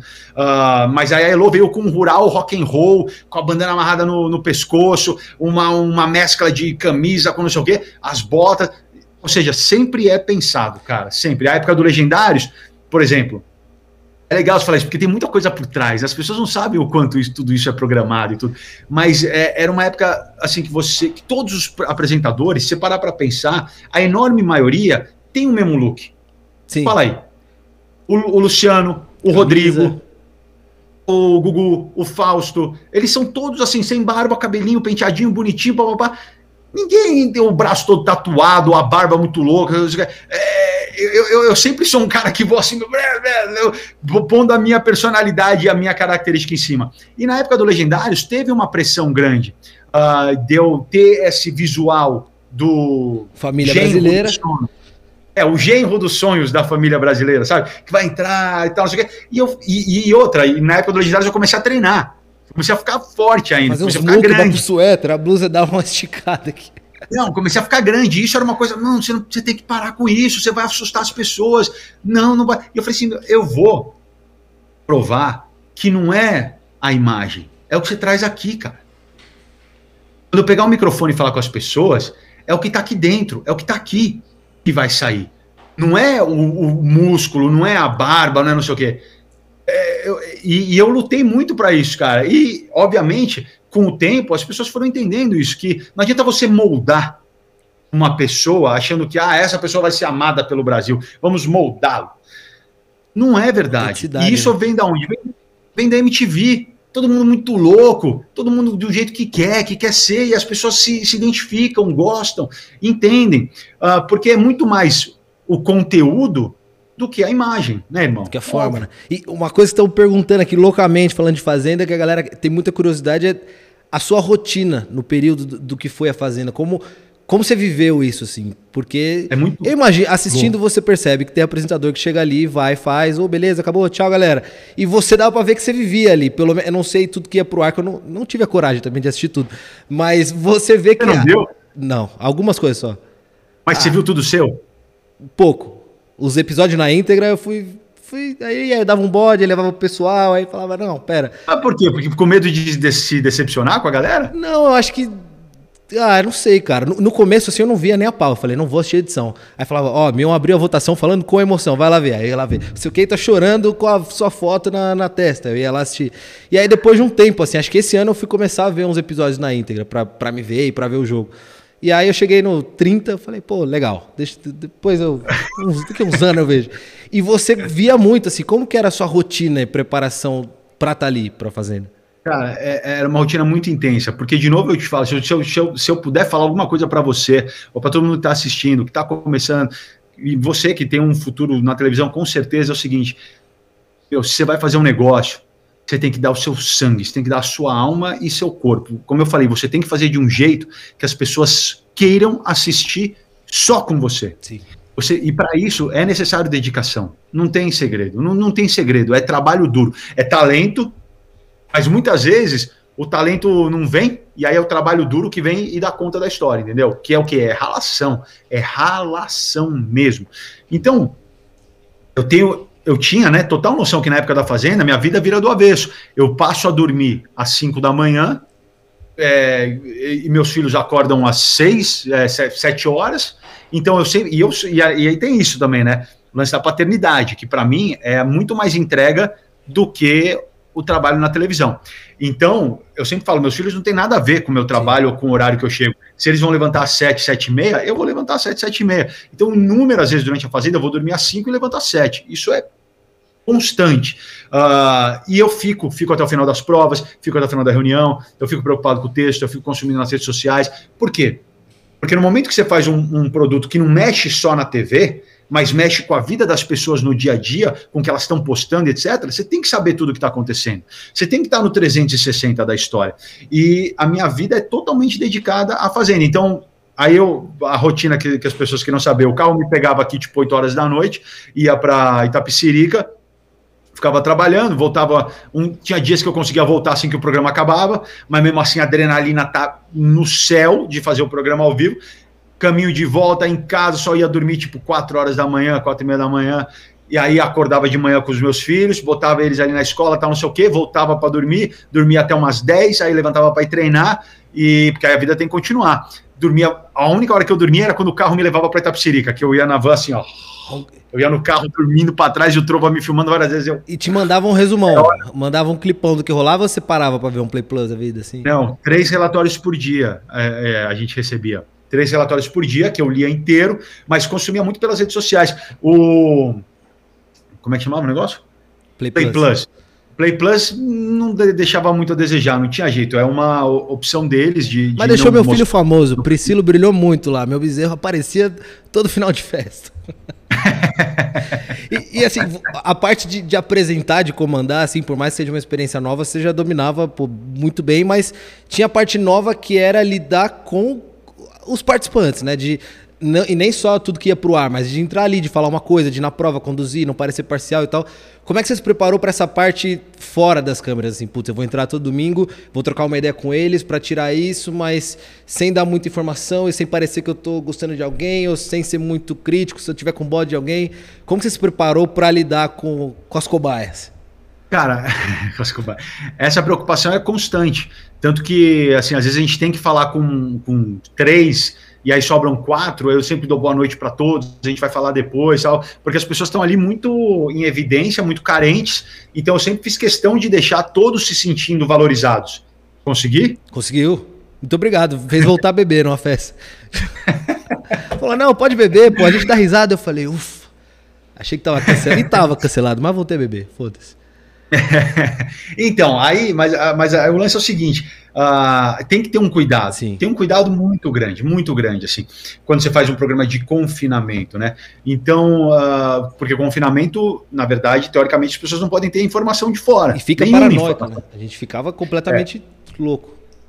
Mas é, mas, mas, por exemplo, esse último ano teve uma diferença. Se você for comparar, por exemplo, os caras do BBB agora, sem nenhuma informação, vocês, o ano passado, tiveram o faro que foi uma decisão da Record colocar o Faro. E o Faro, nossa, o Faro falava tudo que estava é. acontecendo é. aqui para você. Então, não é verdade? Sim. Tinha os joguinhos lá Aí, de placa e de quem sai. Você via a visão é. de quem saía, você falou, hum. Exatamente. E isso levou muito, isso mudou muito a dinâmica da fazenda, porque levou muita informação de fora para dentro, muita. Mas a gente tinha que lidar com isso, tentar contornar ao máximo. E eu, da minha parte, quando eu entrava para falar, era sempre com muito cuidado de não colocar nenhuma informação daqui de fora. Mesmo quando vocês faziam as perguntas, eu tentava sempre dar uma resposta engraçada, fugindo para cá, fugindo para lá, uh, ou dar a entender que eu ia falar e daí cortava e não falava, porque eu acredito muito na questão do confinamento para o jogo realmente funcionar, né? Uh, agora, de, em termos de preparação, nas minhas entradas do domingo, a, aos domingos, não, não, teve preparação, foi muito natural aquilo. No momento que você está inserido, você está no jogo, você está no campo. Se a bola corre para cá, você vai para lá. Aí abriu, não sei o que, os marcadores abriram lá, você consegue cruzar a bola. É, ali é o, é o jazz, e... ali é o improviso. Então, por exemplo, só, só para terminar, Sim. quando eu vi que domingo eu entrava sem estar ao vivo, e eu podia dar uma cutucadinha a mais, eu podia conversar mais, eu podia é, conseguir captar coisas de vocês a mais, naturalmente era para ser uma entrada muito rápida, só para escolher os ovos, não tinha pauta ali. Aí eu com o porco, a gente foi começou, começou a ver que tinha uma, uma opção de abrir ali uma nova entrada minha para conteúdo de segunda-feira. E tinha uma expectativa era... nossa também, né? De, do que, que você ia falar, do que, que você ia perguntar. Sim, exatamente. E é muito louco, né? Porque vocês ficam assim. Se eu falo a, a, rosa, a flor murchou. Vocês já ficam, mano, o que, que é isso? Cara, parede da, da sala, 2.768 tijolos pra cá, 2.560 e poucos do, do pavão. A gente contava, cara. Ah, 85, mano, juro, a gente contava tudo. Tinha uma hora que não tem mais o que fazer. E, assim, óbvio que por motivos éticos não vamos citar nomes, mas em alguma das três temporadas, apresentador chega a torcer, em algum momento você guarda para você e fala, puta, se ganhasse, ia ser animal. Ou não dá? Vou ser sincero, não torcer não torce, cara. Não torce, não torce. Eu me envolvo, eu me envolvo assim no sentido de como se fosse um pai, assim, eu falo como se fosse um pai responsável por todos eles, todos os participantes. Então, eu sofro com quem sofre, eu choro com quem chora, eu fico feliz com quem fica feliz. Mano, eu, eu falei aquilo, eu falei real, assim, quando eu falei do Lipe, da Lid, de você, que eu não bebo, mas se eu fosse beber, eu queria beber com vocês, cara, pelo amor de Deus. Então você, você acaba se, se envolvendo com todos, como com um grupo, como se fosse uma. É eu não vou falar que é como se fosse uma família, mas é como se fosse é, todo mundo junto naquela história. Eu respeito muito os participantes. E isso foi uma coisa que eu coloquei dentro da Fazenda por minha conta, porque a ordem inicial e não tem por que eu mentir sobre isso, todo mundo sabe, é que o apresentador tinha que ficar muito distante dos participantes. E não, tem, e não é que isso era uma regra da Record, isso é uma regra do formato. Sim. A Record simplesmente seguiu o formato, não é culpa da Record. O formato é assim: o, o, apresentador sempre muito distante. Eu lembro que ele falava: se você não conversa com eles, você não pode conversar. Quando estiver lá, intervalo comercial, você vira para a parede, você sai, você não conversa com ninguém. E essas foram as, as ordens que eu recebi, as instruções que eu recebi. Mas, cara, eu sou um apresentador de palco, de programa de auditório. Para mim, todos vocês ali estavam no meu palco. Sim. Então, quando eu entrava, por causa da pandemia, na sua era só de longe, mas nas temporadas passadas, abraçava, beijava, dava risada, cumprimentava todo mundo, brincava. Eu, às vezes, brincava um pouco na prova com um ou com outro, quando estava aprendendo como é que faz. É uma proximidade, cara, que, que eu tenho orgulho de ter levado para a Fazenda e que, que não tinha antes essa proximidade e essa humanidade Sim. de poder tratar todo mundo bem, cumprimentar todo mundo, vibrar com todo mundo. Então, quando eu entrava ali no campo de prova, que eu encontrava vocês, eu queria trocar ideia, eu queria brincar, eu tinha que ter o cuidado para não dar nenhuma dica do e que estava acontecendo. a gente ficava perguntando tudo a cada dois minutos. É, e eu, eu, eu queria trocar essa ideia com vocês até para, e aí vem a experiência de apresentador, vocês renderem mais.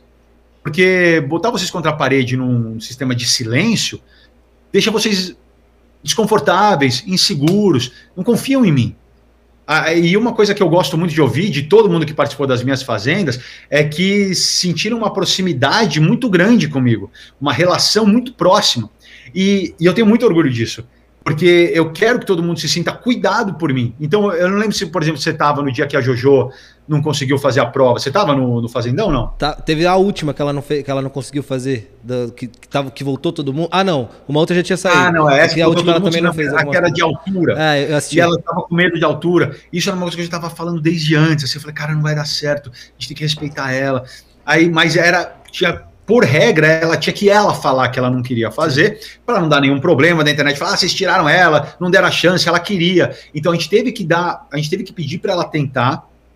Ela tentou, não conseguiu, pediu para não fazer, tudo bem. Só que, cara, ninguém viu ali nos bastidores. Eu já vi que ela, ela já falou isso, ela contou, por isso, até por isso eu tô falando.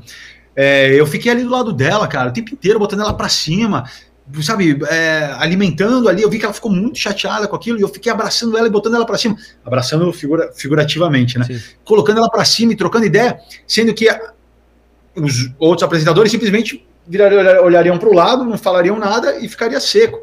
Mas eu sinto um amor muito grande por todos que estão ali. Essa responsabilidade que eu falo é para que todo mundo se sinta bem ali. E aí eu vou e faço a galera se sentir bem. E assim, você com completo domínio de tudo ali, do palco, dos personagens, de câmera e tal, a gente teve um momento que foi muito comentado nessa, que é quando você chora ali ao vivo. Aquilo é tipo o quê? É uma mistura de estresse com o envolvimento da história e pressão. O que que, que, que rola ali? Você estava completamente envolvido ou foi um. sei lá. O que aconteceu? Não. O que eu posso te falar para responder isso é o, que eu, é o que eu falei na época. A pressão de uma coisa desse tamanho é absurdo. Ela é sobre-humana. É sobre-humana. E, e os bastidores, o que rola nos bastidores, ninguém nunca vai saber. Vai ser sempre coisa de bastidor. E naquele momento, assim, foi um momento que eu extravasei, cara. Eu extravasei. É, me mostrando humano. No final, eu fiquei com muita vergonha, velho. Te confesso que eu fiquei com muita vergonha mas depois de ver a reação das pessoas, eu fiquei com vergonha por não ter conseguido segurar a minha emoção. É, e ficar com aquela cara feia, assim, você não consegue segurar. Uh, mas quando eu vi a reação das pessoas, me abraçando demais, demais, e mostrando humanidade, é, eu fiquei orgulhoso no fim. Eu fiquei orgulhoso. E, e, e porque foi uma noite muito emocionante, cara. Sim. Foi muito emocionante. Eu chorei a noite prova. inteira. Que vai, Mano, volta e faz errado. a prova e sobe nossa, e uma pressão em cima de mim, a prova deu errado, ah, não sei o que, você falou não sei o que, e, e, aí vem e joga a culpa em cima de mim, e, puta, cara, uma coisa assim, é, uma pressão assim, velho. E a internet insano. também, né? Muito, porque ali dava errado uma prova, vinha todo mundo, vai no meu. Tipo, a galera no é, Twitter é, também. A internet, assim. cara, a internet não sabe como é que funciona, Sim. e de certa forma tá ok, entendeu? De certa forma tá ok ali, porque faz parte da torcida. Mas é o que eu falo, os bastidores, que vão ficar nos bastidores, uh, só quem já esteve ali naquela posição vai saber, é uma coisa, uma pressão muito esmagadora, cara, muito esmagadora. Uh, então, com o Lipe tendo aquela atitude que ele teve, que muita gente depois quis desmerecer, falando, ah, ele já sabia, já sabia que ele que não, ia dar. Ganhar.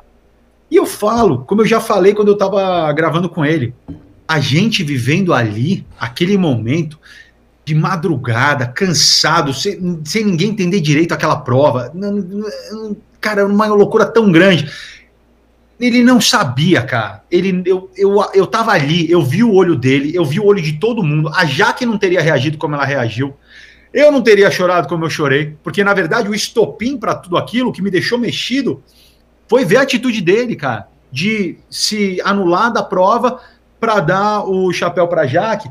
E de novo eu falo, na, naquele momento, imagina duas pessoas que estão num ringue, cara. O cara que tá no ringue, ele tá sobrevivendo, ele tá tomando, ele tá batendo, ele tá. Ele não tá vendo o que o cara ali do lado falou, ou qual foi a nota que não sei o quê. Por isso que quando o cara vai pro corner, o técnico, o técnico dele fala: esse round foi seu. O cara não sabe, o cara não tá contando os pontos. E lá é a mesma coisa. Então aquela atitude do Lipe me deixou muito mexido. Muito, muito mesmo. E, e no final das contas, aquele meu choro, aquela minha extravasada, ela foi um. Ela acabou sendo muito simbólica, cara. Foi, foi, foi um. Foi, acabou virando um símbolo de que, ó, somos todos humanos, cara. Estamos aqui. Todo juntos. mundo aqui é humano, cara. Não é que a gente está fazendo um negócio e a gente está aqui maquiavelicamente, ah, fazendo as coisas por trás, assim, pensando no que é pior para cada um. Não, só um tá pouquinho, tá só um tiquinho, só, só. Às vezes, mas a gente está tentando fazer o melhor sempre. Mas, cara, eu te falo uma coisa, irmão que eu acho que é, é, Não sei se você tem essa consciência, mas é importante você saber. Esse tiquinho que a gente às vezes coloca, ele é colocado com muito cuidado. Sim. Porque quando você espana, vocês chegaram a esboçar isso. Tipo, eles só querem fazer a gente brigar. Não vamos entregar para eles o que eles querem. Vocês chegaram a esboçar isso naquele, naquele jogo que tinha as placas, que tinha que ah, ficar colocando? Eu tinha saído, ah, eu, eu era do time produção. Eu, não, vamos brigar mesmo, quero ir briga, vamos brigar. Mas quando eu saí, eu vi isso. A galera já tava, tipo, cansada. A lavagem de roupa suja que a gente voltou, assim, eu lembro que a gente ainda foi Nossa. empolgado. Cara, eu olhava pra sua cara no telão, você tava assim, ó. Vai, Lucas Celso, vai lá. Aí eu falei, puta, mas tá... Jojo foi no banheiro, demorou uns 40 minutos pra voltar. Eu falei, cara, a galera é que, tá mano, esgotada. Lá, eu fui muito contra aquilo. Porque não fazia muito sentido, cara. As pessoas estavam dentro todo mundo já tinha saído, já tinha todo o jogo, todo o panorama, já sabia tudo, sabia como machucar quem estava lá, sabia como chamar atenção, sabia como ajudar, sabia como passar sinal, sabia tudo. Eu achava que isso era animal de, de fazer num extra depois, sabe? Ah, venceu, hum, Jojo, venceu, beleza, não percam amanhã, a gente vai fazer um especial aqui lavando a roupa suja, entendeu? Com todo mundo igual com todo mundo na, é, com, com, as mesmas, entre aspas, com as ah, mesmas armas. Cê, é. Então, aquele dia foi cansativo. Você falou de ringue aí, deixei um presentinho na sua portaria com um tubinho de álcool gel para você desinfetar, tá aí atrás de você. Queria Aqui? Que, é, queria que fosse a primeira peça para você abrir. A gente, Quer pegar? É, presentinho para você. Pra gente entrar no nosso último assunto aqui. Fizemos todo mundo da produção com muito carinho, espero que você tenha gostado. Posso abrir? Pode abrir. Quer fazer assim. Baratinha. É, né, pô? Sem ah, pânico, né, jamais. Né, mano? Vai lá, confia, cara. Com emoção. Ah, mano, que irado! É uma daquelas é, tipo, tipo essa. suas? Putz, que demais. Meu, vocês sabem eu pagar a pau pra suas jaquetas, é, né? Ah, vá! Vai. Ah, vá! Não é possível. Quem fez isso, cara? Mano, olha isso aqui, dá pra ver o arrepiado? Dá pra ver meu arrepio? Mionzeira. Rock.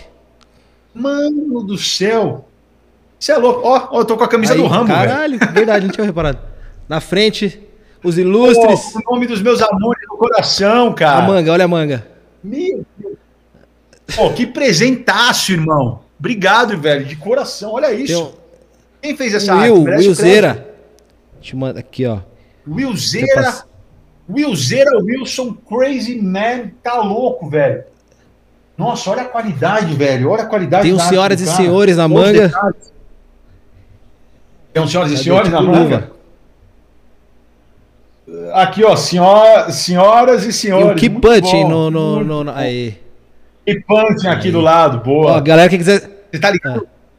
Tá ligado que eu tenho uma luva de boxe?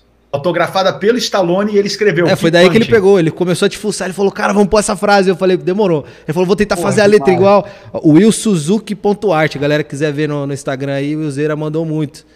Pô, você é louco, vou seguir ele para agradecer demais, irmão. Pô, que presentaço. E aí, que... Nossa, amei, Curtiu? velho. E que, ó, hum. quem, quem, for vir aí nos próximos não acostuma não, que é só de primeiro convidado. Não dá pra mandar presente pra todo mundo. você separou alguma roupa pra mostrar pra gente? O que, que é esse negócio da roupa, velho? Era pra trazer alguma final. roupa que te lembrasse alguma coisa, mas tá trocando tanta ideia aqui que se não tiver também, você tá na correria cara, aí. Chegou em São Paulo agora, né? É, eu, eu vim correndo interior, cara, mas assim. Fica, essa é... daí já simbolizou muita coisa, né? Já tem. A, a jaqueta que você, que você me deu simbolizou muito. E eu vou falar uma coisa, e ela tá ligada, viu, irmão? Ela tá linkada com tudo. O tipo de pessoa que eu sou e as coisas que eu conquistei. Eu sou fanático pelo rock Sim. balboa, porque a história do keep punching, essa frase, e é o que eu falo, essa frase eu falo no final de todos os realities que eu apresento, que é uma frase do rock balboa, que ele fala: não adianta uh, a, a vida, não é o quão forte você consegue bater, mas o quanto você consegue apanhar e continuar seguindo em frente, que é o keep punching. Você vai continuar dando soco. Por mais que você apanhe, não importa o quanto você consegue bater. Importa o quanto você consegue aguentar. apanhar. E seguir em frente. Isso é a regra da minha vida, irmão. É a regra da minha vida. E ali a gente botou os três, três nomezinhos muito importantes para você. Queria... E aí, pô, teve um vídeo seu de ontem, né? Muito brabo. Pô, Romeuzão né? mudou a cor do Cristo Redentor. Nossa, foi demais. Cara, mano, como é. Demais. Eu queria te perguntar. Assim, ele tá com 14 anos hoje, né? 14 ou 15? 15. 15. Ele já tem um pouco dessa consciência do que, que ele, você e a sua família estão representando nessa luta do autismo ou você ainda guia de uma forma meio. Estamos brincando? Como que é para ele isso? Ele, ele tem noção desse peso ou não? Ele não tem, cara. Ele não tem. Ele não tem. Acho que isso faz parte da pureza dele, da, uh, Uh, mas é, não é que ele não tem porque eu blindo ele, não. O autismo, muitas vezes, ele é uma forma. Eu sempre resumo o autismo como uma forma diferente de pensar.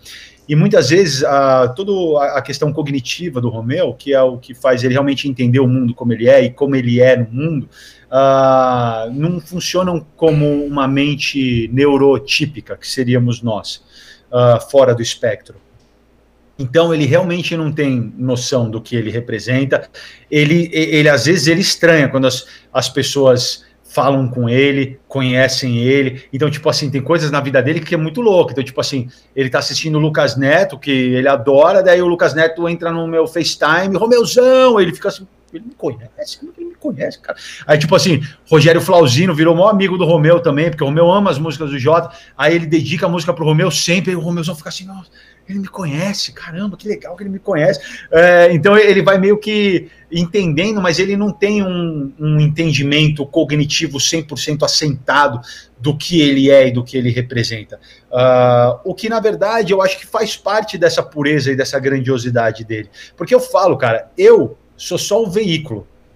Ele é o mestre. O mestre é ele, é ele que me ensina, é ele que me inspira. Eu sou o veículo. E eu gosto de falar isso sempre e repetir que eu tenho total consciência hoje que esses meus mais de 20 anos trabalhando como comunicador e podendo ter um microfone que as pessoas param para ouvir, cara, eu tenho certeza absoluta que eu trabalhei tudo isso na minha vida para poder ser a voz dele, para poder ser a voz de todos os autistas.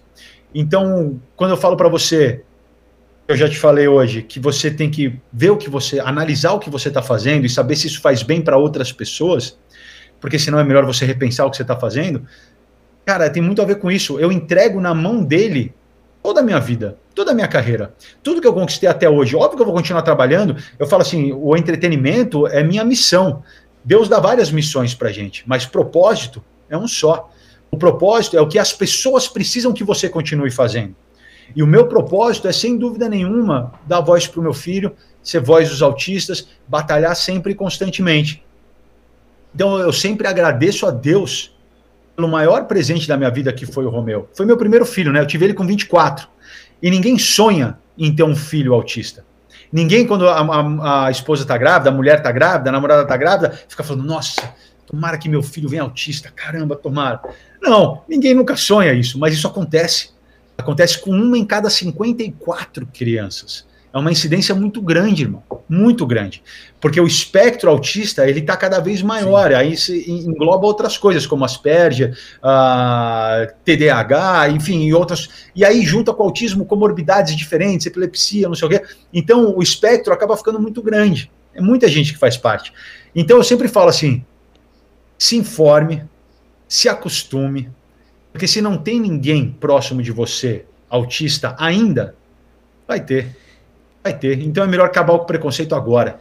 E, pô, demais isso, assim. Uma coisa que eu sempre tive curiosidade de, de saber, assim, você fez livro, você fala bastante com, com, com a galera, você vai em palestra e tal.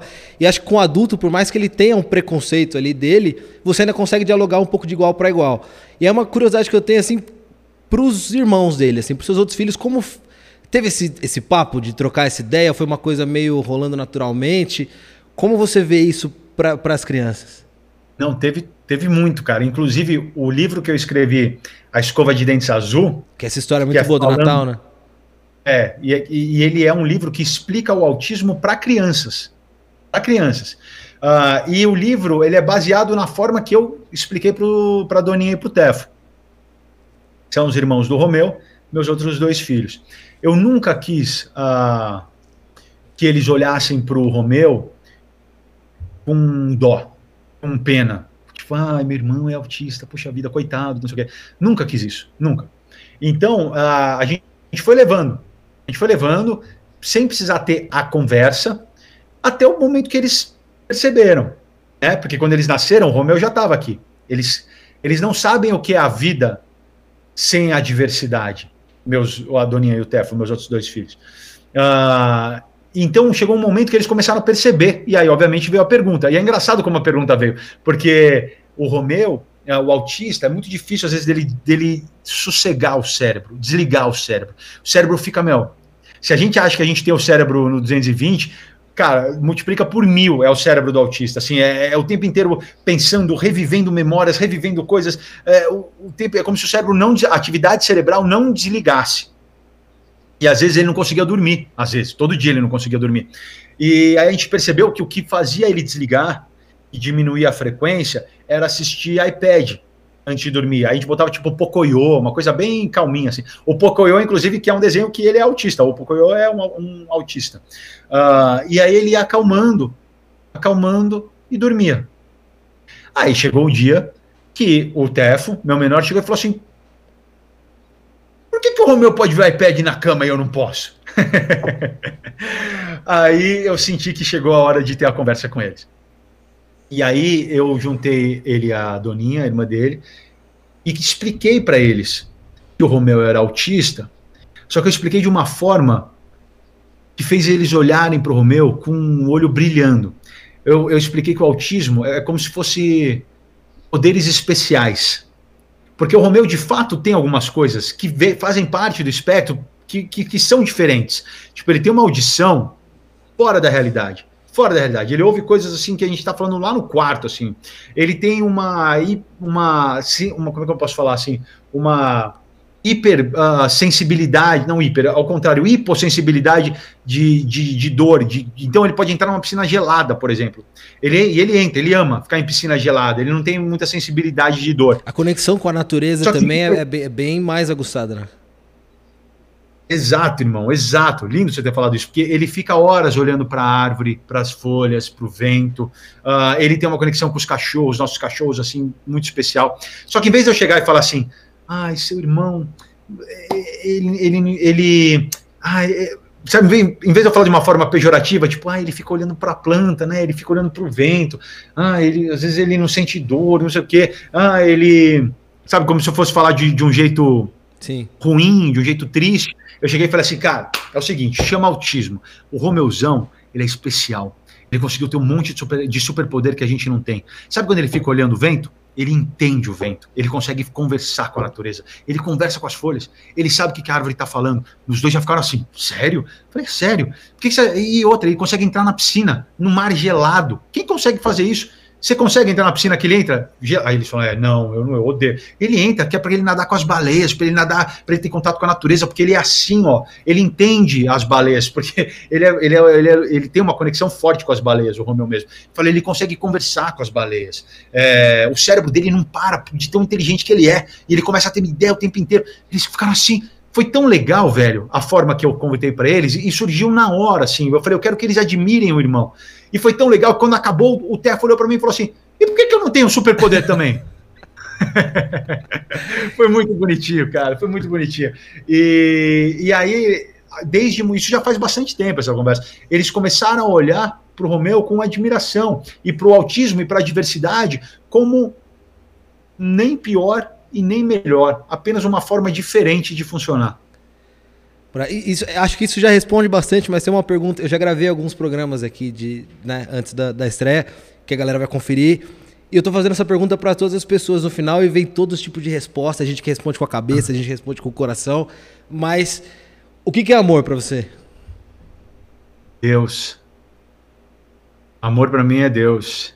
Eu acho que a na verdade, essa é uma, uma, resposta que veio assim, a primeira, de bate-pronto, eu poderia estender ela muito, mas assim, o amor de Deus, de Jesus Cristo, por nós, inclusive hoje, né, cara? A gente está fazendo isso é, no, exatamente no, no, no, final de semana que a gente comemora a Páscoa, que é a paixão, a morte e a ressurreição de Cristo. Eu sou um cara muito dedicado e devoto a, a Jesus Cristo, e para mim, o amor que ele sente por nós para enfrentar a cruz, para libertar os nossos pecados, todo o sofrimento que ele passou e a forma que ele nos ensinou a amar o próximo. Eu falo isso muito, irmão, assim, é, amar o próximo como a si mesmo é das coisas mais lindas, porque às vezes a gente fala, a gente fala assim, ah, você tem que amar todo mundo, ama o próximo, mas para para pensar o que, que é amar uma outra pessoa como a si mesmo, porque você se ama muito, a ponto de, cara, fugir, de se tem um, uma bala vindo, você vai desviar da bala. Que pessoa é essa que faz você querer entrar na frente da bala para proteger? Sabe? É que aí eu falo, aí, aí eu estendo a resposta. Os meus filhos e a minha mulher, o amor. E o amor do Romeu, principalmente, por ele fazer parte do, do TEA, do transtorno do espectro autista, é um amor muito puro, é um amor que eu arrisco dizer. Vamos imaginar que Jesus Cristo está aqui. E a gente está aqui, ó, todo mundo mirando, tentando seguir os ensinamentos dele. A gente está aqui. O Romeu está aqui. Os autistas estão aqui. Porque o Romeu, eu posso falar pelo meu, né? É, meu filho. O amor que ele sente é muito puro, cara é muito puro, ele não tem maldade dentro dele, ele não tem maldade. É, é, uma, é um amor, assim, que a gente pode pensar na essência máxima do amor, que não influi nenhum tipo de ganho, não influi nenhum tipo de, de, de influência puro, né? externa. Né? É puro, puro mesmo, cara. Por isso que eu acho que se assemelha muito ao amor de, de Jesus Cristo, cara. É, para mim, para mim, amor é isso, cara. É, é, gente, é o momento que a gente fecha o olho entra para dentro, e quando a gente entra para dentro, na verdade, a gente não a gente não está se encontrando, a gente está encontrando Deus. Uh, eu nem sei, cara, o quanto você acredita nisso, a gente nunca conversou sobre isso, mas é, eu posso ficar horas falando sobre isso, cara, porque, sem dúvida nenhuma, sem o amor de Deus e na minha vida, como influência de que tipo de pessoa eu quero ser, eu não teria, cara, conseguido chegar nem perto de onde eu tô. Cara, que quase duas horinhas aqui de papo, cara. Não tem nem palavra para te. Sério, mesmo? Já passou do noite já.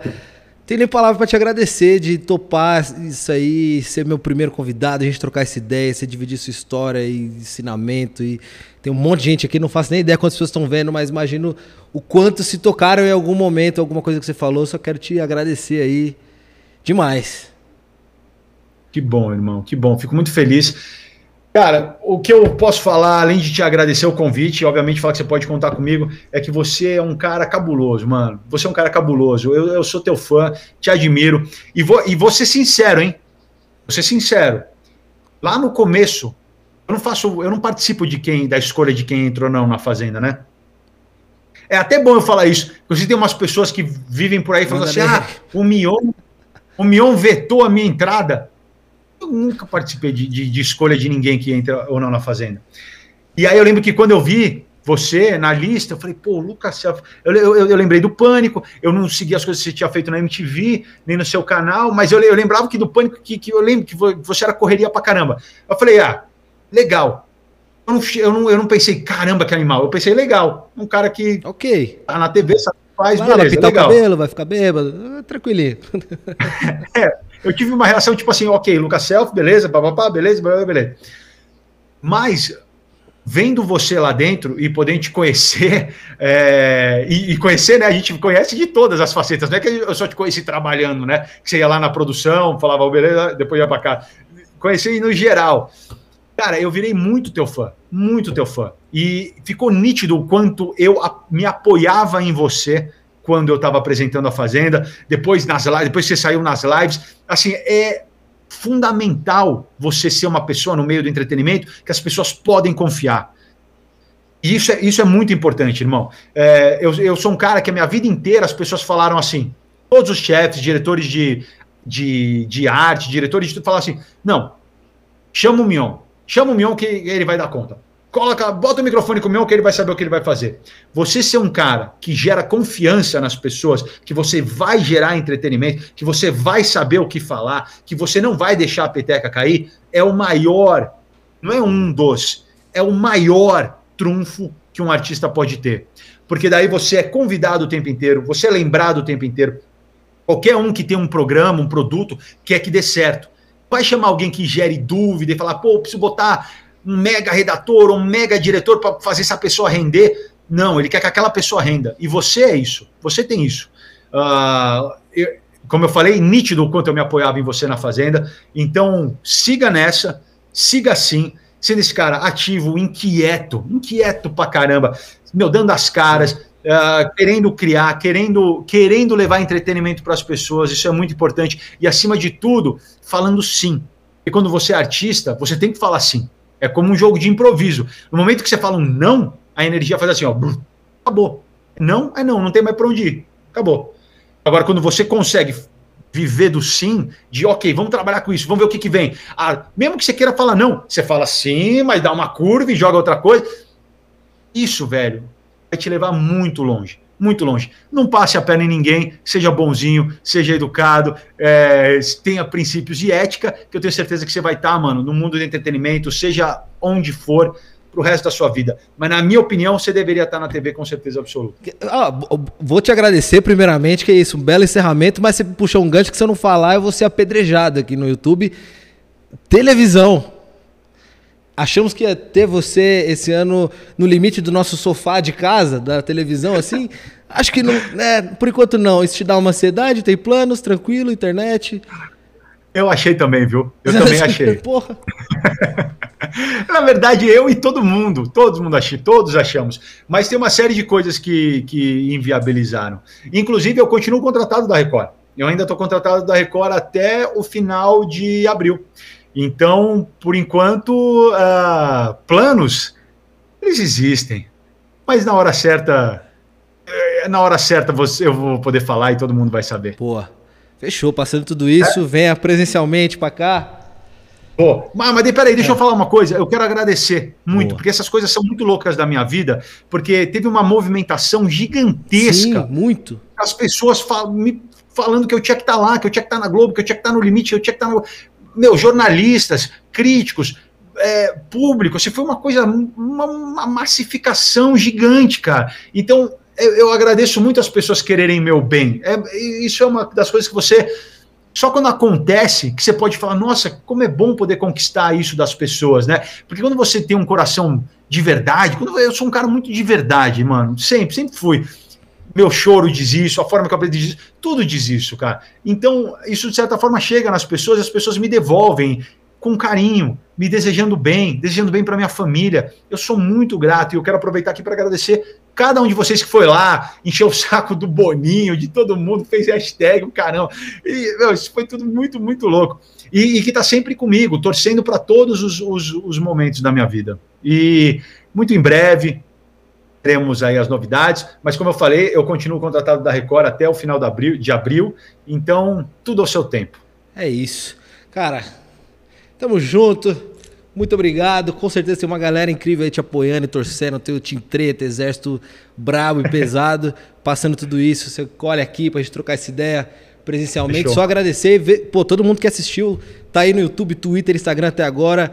Valeu demais por ter visto aí nosso. Aê, olha lá. Isso é presente, hein? Que Às vezes as pessoas falam, pô, não sei o que te dá de presente, você tem tudo. Olha como eu sou fácil de agradar. Isso aqui é presente, hein, mano? Tá mano, ficamos umas duas semanas pensando em como é que vai fazer. Eu pro Trovo, ele falou, cara, manda lá na casa dele só avisa no dia, senão ele vai, vai abrir antes. Eu falei, pô, vai dar certo. Aí você não respondia quatro e meia, eu falei, pô, não vai ver o presente. Foi da hora. Valeu, gente. Junto, Agradecer Valeu. também, galera da Monster Can aqui, os equipamentos, salvaram a nossa estrutura. Tamo junto. E você quiser saber quem são os próximos convidados aqui do Lavando a Roupa, vou soltar lá no Instagram mais tarde. Oi. Vou falar uma coisa. Ah. Vou aproveitar aqui mais uma coisa para pedir para as pessoas se inscreverem no meu canal do YouTube, ah, mano. Se sim, lá. sim, seu canal do YouTube que voltou a ter vídeo. Tem, tem, vale hora. a pena ver direito pra caramba. Então, os meus vídeos que eu subo no, no Instagram, eles vão na íntegra pro YouTube. Então, ó, é Marcos Mion. youtube.com.br Marcos Mion. Se inscreve lá, é nóis. É isso. Tamo junto. Valeu, meu querido. É nóis. Falou, tchau. Ó, arroba lavando a roupa no Instagram.